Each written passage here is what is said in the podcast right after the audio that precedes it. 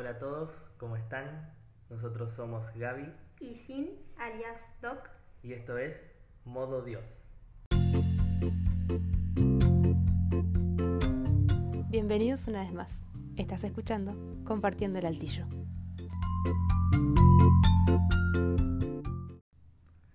Hola, día 16 de la cuarentena y acá estamos. Sobreviviendo. Así es. Nos pasa que parece que ya llevamos más de un mes. Ay, sí. No se termina más. No, por favor.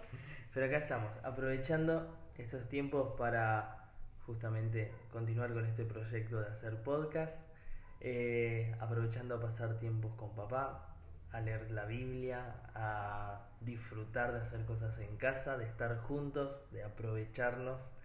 Y eso está bueno. Y la verdad que si estás pasando tiempo con tu familia o estás pasando tiempo con Dios o estás haciendo algo que, que quizás por tiempo habías pospuesto, está bueno, está bueno que lo hagas. Pero hoy queríamos hablar de algo que cambia nuestra manera de pensar, una manera de Dios que hace que lo que hemos aprendido o nos han enseñado sea moldeado, sea transformado. Creemos en que mm, hay una manera de hacer las cosas en la tierra, hay una vida terre- terrenal que se rige por ciertas reglas, pero también una vida espiritual que se rige por eh, reglas diferentes o conceptos diferentes. A mí me ha pasado muchas veces de acercarme a Dios y ver que todo lo que yo creía o de la manera en la que yo me movía es como que Dios viene y tira todo el tablero y te dice, bueno, Sí. no, no, pará. Las cosas eh, a mi modo son así, ¿no? Y, y me encanta, y me encanta en esta cuarentena también que podamos descubrir modos de Dios de hacer las cosas o de querer las cosas que son totalmente diferentes a las que habíamos aprendido. Eh, yo siempre cuento que desde chiquitita mamá me, enseñó un montonazo de principios y valores, pero una de las cosas que a mí me quedó muy grabado es que mm, ella me llevaba a su trabajo, trabajaba limpiando casas de familia y a veces la gente cuando tiene a alguien que les limpia se abusa un poco, ¿no? Y la verdad que le hacían limpiar cosas que eran horribles.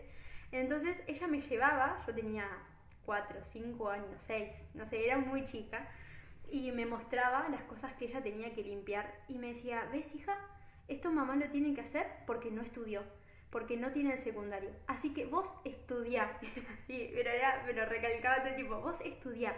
Estudiá para ser alguien en la vida y no tener que pasar por estas cosas. Eh, parece que quedó traumada porque estudié. estudió y hizo la carrera de medicina al día. Y bueno, si no fuese por la cuarentena, ya estaríamos casi recibidos. Uy, sí, pero bueno, eh, crecí sabiendo que tenía que ser alguien en la vida. Que... Sí, yo creo que muchos de nosotros Mm. hemos aprendido o hemos eh, sido enseñados de esta manera. Y también considero que nuestros padres, su manera de demostrarnos eh, también su amor, es eh, querer que nosotros vayamos un poco más allá de lo que ellos lograron ir. Sí. Entonces, no es que estamos atacando a nuestros padres o lo que No, nos enseñaron no. con esto, sino yo creo que fueron grandes valores y buenos Sí. principios que nos han enseñado, pero nuevamente entendemos que hay dos cosas, una manera de moverse en la tierra y de ganarse cosas en la tierra, pero Dios nos viene a enseñar una nueva manera de ganarnos lo más importante para nuestras vidas. Así es, así que la mayoría de nosotros crecemos y vamos avanzando en nuestra vida y sabemos que tenemos que trabajar duro para lograr lo que queremos, que tenemos que esforzarnos, que ser valientes, que luchar por nuestros sueños, por lo que queremos, si queremos tener una casa, una familia, si queremos tener un título, tenemos que esforzarnos y hay cosas que vamos a tener que sacrificar y relegar para obtener lo que queremos. Muchas veces nuestros padres se esfuerzan un montón para dejarnos algo eh, el día que ellos partan, pero nos enseñan de que nosotros tenemos que ganarnos las cosas por nuestra cuenta. Y, y en, eso de trabajar duro por lo que queremos, muchas veces eh, medimos quiénes somos en base a lo que hacemos. Y ponemos el, el valor de, de nuestra vida en lo que hacemos. Entonces, en diciembre todos hacemos balances, a ver de las cosas que nos propusimos, cuántas logramos alcanzar y cuántas no. Y en base a, ese, a, a esa medición, nuestro año fue exitoso o nuestro año fue un fracaso. O nuestros días, nuestros meses, nuestras semanas los medimos de esa manera. Y muchas veces ponemos el valor de nuestra vida, de quiénes somos, en lo que pudimos hacer, en lo que pudimos lograr. Y mm, esta cuarentena a mí me puso un freno de mano a mí que me encanta hacer un millón de cosas y es como, bueno, no podés hacer nada. Entonces la primera semana fue bastante desconcertante de, de, no encontrar qué hacer, me encontraba un poco perdida dentro de la casa eh, sin poder salir, sin poder avanzar en bueno, las prácticas en la carrera, en un montón de cosas que ya tenía planeadas que se interrumpieron. proyectos de, en el año que también teníamos planeado. Ir, ir a un recital eh, hacer viaje, un viaje misionero y proyectarnos diferentes convenciones, lugares a los que Estamos ir. Estamos haciendo el, el, instituto bíblico, además las carreras que queremos avanzar. Finales que no podemos rendir. Entonces esta cuarentena es como nos puso nos detuvo. Ahí, nos detuvo. Fue como un freno de mano a todo lo que veníamos haciendo. Los primeros días quizás estuvimos un poco tranqui, pero después empezamos otra vez con esto de hay que sacarle el jugo a esta cuarentena y hay que ser productivos, que por lo menos este encierro valga la pena. O sea, hagamos algo. Y ahí empezamos otra vez, eh, bueno, yo empecé a aprender a tejer dos agujas, crochet, empezamos a pintar, a cocinar, a, a meter cocinar. recetas nuevas. Eh, empezamos a, una vez más, querer eh, medir quiénes somos y este tiempo en base a nuestra productividad. Es como que si cuando termine la cuarentena tendríamos que haber aprendido a cocinar. ¿Idiomas? Haber, idiomas, haber hecho TikTok, haber hecho algún, o haber visto algún que otro vivo, o sea... ¿Algún challenge? algún challenge. Si no hiciste challenge, no estuviste en cuarentena. Exacto. Pero en realidad no está mal y está bueno que sepamos eh, ser buenos administradores de nuestro tiempo, saber aprovechar las oportunidades que se nos brindan, eso está genial. Así es, no es una apología a ser eh, ociosos, claro, a ser vagos, no. a no hacer nada, no, no, a desaprovechar nuestro tiempo. Pero entendemos que en Dios hay un cambio de paradigma en este pensamiento. Queremos dejar claro cuál es el pensamiento que muchas veces nos moviliza a nosotros para que entendamos cuál profundo es la transformación que quiere hacer Dios en nuestra vida. Así es, porque esto muchas veces nosotros lo traspolamos, lo llevamos a nuestra relación con Dios. Y nos pasa de que cuando empezamos a conocer a Dios, creemos que también tenemos que ganarnos a Dios.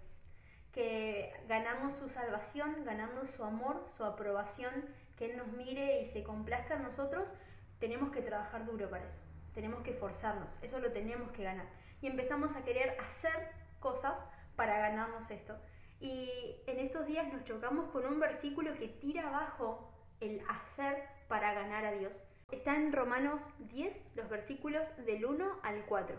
Así es, Pablo viene hablando sobre los israelitas y cuánto deseaba él que ellos sean salvos. Y en el versículo 2 dice, yo sé que ellos, hablando justamente de los israelitas, tienen un gran entusiasmo por Dios, pero es un fervor mal encausado, pues no entienden la forma en que Dios hace justas a las personas ante Él. Se niegan a aceptar el modo de Dios, y en cambio se aferran a su propio modo de hacerse justos ante Él tratando de cumplir la ley. Sin embargo, Cristo ya cumplió el propósito por el cual se entregó la ley. Como resultado, todos los que creen en Él son hechos justos a los ojos de Dios. Estos versículos muestran este modo de Dios. Y es, es, difícil muchas veces aceptar el hecho de decir no tengo que hacer nada para ser salvo más que creer que Dios envió a su Hijo, a Jesucristo, que murió en una cruz por mis pecados, resucitó, y si yo creo en Él y en su obra, soy salvo. Y mm, nos confronta con nuestro querer ganarnos la salvación y pensamos que cuando conocemos a Dios que tenemos que empezar a hacer cosas y a dejar de hacer otras para ganarnos el favor de Dios, cuando lo que Dios nos invita, o sea, el modo de Dios para hacernos de esa salvación, de esa vida eterna con Dios, es creer en, Jesucristo. Así es. Quiero que quede claro este concepto de ser salvos. Lo que Dios nos está ofreciendo y nos pone al alcance de la mano es el hecho de tener una vida eterna, pero una vida eterna donde estamos en un estado de bienestar total, por así decirlo, donde no hay necesidad o no hay necesidades eh, que hoy tenemos como ser hambre, tener que salir a trabajar para ganarnos el pan de cada día o eh, las preocupaciones que tenemos. Dios no hay nos está peleas, ofreciendo... no hay llanto, no hay enfermedades, no, No hay, dolor. es un lugar perfecto, ¿no? Es el lugar soñado. Entonces, es eso lo que Dios pone al alcance de nuestras manos. Y quiero que quede claro para entender que eh, lo más importante que podemos alcanzar, o la victoria más grande que podemos obtener, eh, o la carrera más grande que podemos eh, ganar, eh, la podemos conseguir mucho más fácil de lo que nosotros nos imaginamos. Acá tenemos que estudiar 5 o 6 años, algunas carreras muchísimo más, la tesis, para lograr un título. Y Dios nos pone algo tan grande, pero tan grande, al alcance de nuestras manos. O sea, en un solo paso, Dios nos regala lo más preciado que podemos obtener en nuestra vida. Y, mm, y pone, lo pone en la mesa para todos. Eso es lo bueno, Eso, eso- es, oh, eso es muy loco. Porque nos nivela a todos a, a un mismo nivel. Seas rico o seas pobre, vengas de una familia reconocida o de una familia que nadie la reconoce, vengas de una familia o vengas de un orfanato, eh, seas la persona más buena o seas la persona más mala, Dios la pone en la misma mesa y te dice, hey, acá tengo el ticket que te habilita a la vida eterna. Y lo que tenés que hacer para obtenerlo, para que sea tuyo y tenga tu nombre, es creer en que Jesús ya pagó por vos. Así es. Es, es muy interesante eh, porque para nosotros es gratis. Para nosotros está al alcance de un paso, pero en realidad es porque Jesús ya pagó por nosotros. No vamos a, a decir que la salvación es gratis, porque a Jesús le costó su vida, le costó dejar el cielo, venir a la tierra y padecer por nosotros. Pero nuestro regalo es que Jesús ya lo hizo por nosotros, ya nos lo regaló, ya nos regaló esa entrada al cielo. Lo único que tenemos que hacer es creer en Él. Y entender que cuando nosotros eh, queremos alcanzar la salvación por las cosas que hacemos, invalidamos el sacrificio que Jesús hizo en la cruz. Es decir, que no lo tenemos en cuenta, que no nos importa, que eso que Dios hizo, esa entrega de su Hijo, la venida de Jesucristo a la tierra, todo lo que sufrió, eso no tiene valor para nosotros cuando queremos alcanzar la, la salvación por nuestras propias fuerzas. Es como si dijéramos, Jesús, no te necesito, yo puedo con lo que sé hacer. ¿no? Y ahí, es, ahí es donde estamos perdidos y es lo que ahí Pablo decía de los israelitas. O sea, tienen un fervor pero mal encausado. O sea, ellos aman a Dios, pero están mal encaminados. Están queriendo alcanzar la salvación y en realidad se están yendo en un camino opuesto, en un camino contrario, en otra dirección, porque lo están queriendo hacer intentando cumplir la ley, intentando hacer cosas que agraden a Dios cuando lo que tienen que hacer es creer en Jesucristo. Muchas veces cuando nos chocamos contra, con esta idea de, de Dios y esta salvación, nos choca tanto que para nosotros es imposible. Sí. No lo podemos creer, Es, es demasiado sencillo, es como imposible. Es, es imposible lograrlo. Y me gusta ver la respuesta de Jesucristo a sus discípulos cuando les habla justamente de la salvación. Jesús, eh, hablando con los judíos, con sus discípulos, les pone una situación en la cual les dice, ninguna persona que ame las riquezas va a poder entrar al reino de los cielos. Y los discípulos lo primero que piensan es, es imposible, es imposible que eso suceda. Entonces, eh, imagínense cuánto amaban los discípulos a las riquezas o cuánto eh, amor tenían por, por lo material o cuánto valor le daban a lo material, que lo primero que pensaron fue es imposible, es imposible que lo podamos obtener. Pedro les dice, entonces, ¿quién va a entrar en el reino de los cielos? Como Jesús te vas a quedar solo en el reino de los cielos. Como mucho entraremos algunos de nosotros, pero nos vamos a pegar un aburrimiento bárbaro. Eso es lo que pensaban los discípulos. Pero me gusta la respuesta de Jesús. Obviamente, siempre rompiendo con un montón de nuestros pensamientos, nos dice que para Dios no hay nada imposible. Lo que parece imposible a los ojos del hombre, para Dios es posible.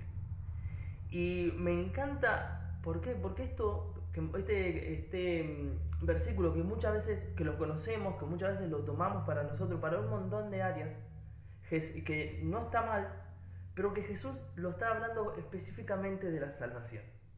Y para mí esta palabra toma un poder mucho más grande y un valor mucho más grande.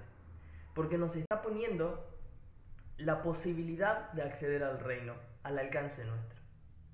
Porque para Él no es imposible. O sea, me gusta entender que, que no es imposible porque Él ya lo ganó por nosotros. Entonces él, él está seguro de que es posible que accedamos a esa vida eterna cuando nos acercamos a Él, porque Él lo hizo posible. Ahora, no sé en qué situación te encontrás, si quizás hace poquito que conoces a Dios, eh, si hace mucho que lo conoces, o si en algún momento desististe de Dios. Porque mm, muchas veces eh, nos pasa que cuando empezamos el, camino de Dios, de querer conocer a Dios, empezamos a hacer cosas, a intentar dejar de hacer otras cosas, empezamos a querer servirle a Dios, a hacer cosas por Dios.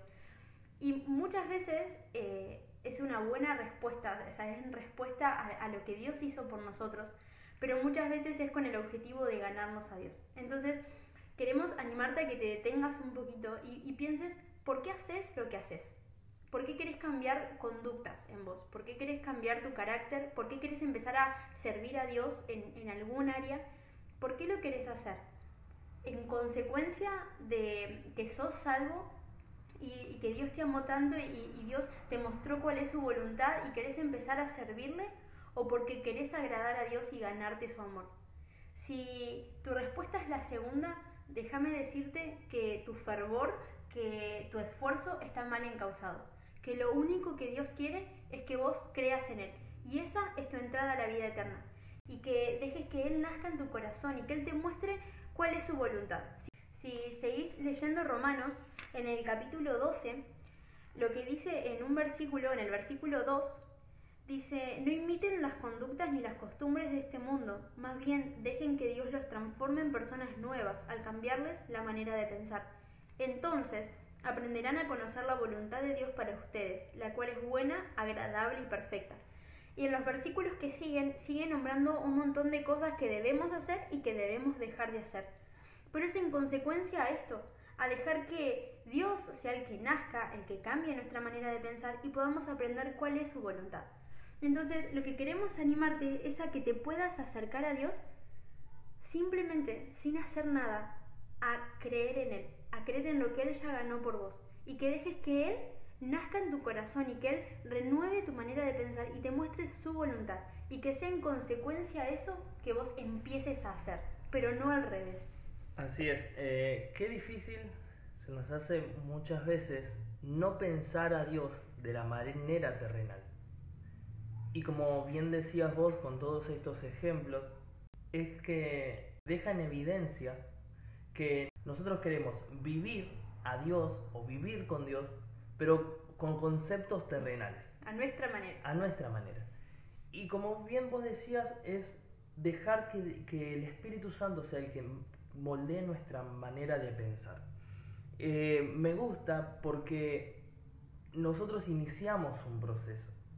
Iniciamos un proceso a través de la fe. Cuando yo creo en Jesucristo, cuando creo y pongo mi confianza en que Él es el que puede transformar mi vida y darme una vida eterna, ahí inicio un proceso. Un proceso que se inicia con fe, pero creo también firmemente que la fe es el fundamento de ese proceso. La fe es lo que debo mantener a lo largo de todo el proceso de transformación que va a durar toda nuestra vida. Si debo mantener esa fe como fundamento para el camino que tengo por delante. Porque muchas veces iniciamos este proceso con Dios creyendo en que Él es nuestro Salvador, que Él es nuestro todo y que no tenemos que hacer nada para lograrlo alcanzar. Pero en el camino muchas veces perdemos esa fe, perdemos esa confianza y nos, nos encontramos haciendo cosas para ganarnos a Dios. Y qué bueno poder tomarnos esta cuarentena, como vos decías, Doc, para detenernos, para frenarnos y analizarnos. y dejar que sea Dios el que cambie mi manera de pensar. Los cambios van a venir como consecuencia de ese proceso, pero es la obra del Espíritu Santo en nosotros. El tema es que si no entendemos el proceso y no nos basamos en esa fe en Dios, eh, muchas veces a mitad de camino nos bajamos. ¿Por qué? Porque no podemos. Porque no puedo cambiar esto que tengo que cambiar. Porque no puedo hacer esto que creo que tengo que hacer para que Dios esté contento conmigo. Y hay un versículo que a nosotros nos encanta. Es que el que está en Filipenses 1.6, que dice que aquel que comenzó la buena obra la va a ir perfeccionando hasta el día final. Y esa debe ser nuestra confianza, que nosotros iniciamos un camino creyendo en que Jesús hizo lo imposible posible. Entonces, lo vuelvo a repetir, no hay nada que sea imposible para Dios, no hay eh, carácter que sea imposible de transformar para Jesús, no hay actitudes, comportamientos, tendencias que Jesús no pueda transformar. Pero si iniciamos el proceso con esa fe y después durante el proceso no la mantenemos, muchas veces nos desilusionamos y nos frustramos con nosotros mismos, con nuestra imposibilidad de cambiarnos, porque perdimos la fe en que es Jesús, el Espíritu Santo y su obra la que nos cambia. Y, y acá también encontramos al otro grupo de personas, personas que alguna vez quisieron acercarse a Dios, pero desistieron porque era demasiado la carga, era demasiado lo que debían hacer o dejar de hacer para acercarse a Dios. Y hay otros que ni siquiera lo intentan. Hay otros que ni siquiera se quieren acercar a Dios porque creen que la religión, creen que la iglesia, creen que todo lo que es el, cristianismo es demasiado difícil como para poder alcanzar a Dios. Muchas veces no se quieren cambiar cosas. No, ven, nos no queremos acercarnos a Dios porque si me acerco a Dios sé que tengo que cambiar esto. Y no entendemos que lo importante no está en las obras, para, sino en la fe, en la confianza, en acercarme a Dios. Y entender que esa fe luego se va a transformar en obras, pero luego. Un versículo que se encuentra en Romanos 7, versículo 6, me gusta porque dice, ahora podemos servir a Dios no según el antiguo modo, que consiste en obedecer la letra de la ley, sino mediante uno nuevo, el de vivir en el Espíritu. Y esta es la invitación que nos hace Dios, esta es la invitación que nos hace Jesucristo, a vivir en el Espíritu, a comenzar una carrera, un proceso mediante la fe en la cual el Espíritu Santo es el que comienza a obrar en nuestro interior y cambia nuestra manera de vivir, nuestra manera de pensar, nuestra manera de actuar. Nos sucede que en la vida, y quizás te ha pasado, muchas veces nos encontramos con impedimentos. No logramos alcanzar algo que habíamos soñado, no logramos hacer algo de la manera que habíamos pensado que se tenía que hacer. No obtuvimos en, ciertas, en cierto año o en ciertas ocasiones los objetivos que nos habíamos planteado, las metas que nos habíamos propuesto. A veces nos encontramos en la vida con, eh, con una vida que no era la que habíamos soñado, que no era la que habíamos planeado. Quizás hoy te encontrás diciendo, bueno, pero yo soñé con formar una familia y hoy estoy divorciado, estoy separado. Soñé con tener una empresa, con tener un proyecto y fracasé y estoy en la ruina. O soñé con recibirme de tal cosa y a mitad de camino algo pasó y tuve que abandonar la carrera, tuve que salir a trabajar, tuve que, eh, no sé, ayudar a mi familia y, o alguien falleció y tu vida se, se, detuvo. Las cosas no salieron como las habías planeado en un principio. Y, y, muchas veces eso nos hace pensar que nuestra vida ya está, que nuestra vida fracasó. Eh, quizás si tenés, si sos joven, eh, decís, bueno, quizás puedo remontarla, pero si ya tenés unos años más, eh, ya lo das por perdido. Ya medio que tirás la toalla y decís, bueno, mi, modo de vida fracasó. Y vemos que Dios nos está poniendo lo más importante a nuestro alcance. Y queremos decirte que la victoria más grande está al alcance de tu mano. Que quizás habrás perdido, como decíamos, objetivos, sueños, ideas, que no salieron como vos te habías planeado pero hoy queremos darte la buena noticia de que la victoria más grande que podés obtener está al alcance de tu mano. Y por eso te queremos animar a que creas, a que creas en Dios, a que te animes a creer en Dios. Dios no te dejó de lado, Dios está con vos, Dios no desistió de vos, Dios no, eh, no te ve como un fracaso, no te ve como un proyecto a medio hacer, no te ve como uno, no te mira como el objetivo que no pudiste alcanzar, no te, no te mira como la persona que dejó eh, a mitad una carrera o un proyecto. Dios sabe que con vos se puede iniciar y en vos se puede iniciar un proceso en el cual lo podemos terminar. Y lo más hermoso es que cuando creemos en Jesús, el creer en Jesús nos hace justos a los ojos de Dios. O sea que cuando te acercas a Él, Dios te mira y te ve perfecto, te ve hecho y derecho. No ve lo que vos siempre mirás y siempre resuena en tu mente, tus bajezas, tus debilidades, tus fracasos, no ve que seas una causa perdida. Por el contrario, Dios te ve y, te ve justo a sus ojos, gracias a lo que Jesús hizo por vos, a lo que Jesús ya ganó por vos. Él te ve justo, te ve perfecto y, te ve con, sus ojos de que quiere eh, iniciar un nuevo proceso en tu vida. Pero ahora ya no solo, ya no con tus fuerzas, sino con Él, tomado de su mano. Y eso es, es lo que te queremos dejar y te queremos animar a que si te venías acercando a Dios, pero a tu modo, bueno, hoy rompas todas esas estructuras, hoy te detengas, hagas un parate, un stop en tu vida y puedas tomar el modo de Dios. Puedas tomar este modo de vivir la vida de la fe, que es simplemente acercándote a Él, creyendo en Jesucristo y dejando que Dios inicie su proceso en tu vida. Esperamos que esto te sea de bendición, que tengas una hermosa semana, que Dios te bendiga muchísimo y nos estamos viendo muy pronto en un nuevo episodio de Compartiendo el Altillo. Así es. Adiós. Adiós.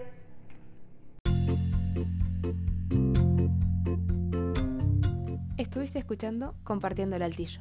Esperamos que te haya gustado y haya sido de bendición. Compartiendo en tus redes y te esperamos para el próximo episodio.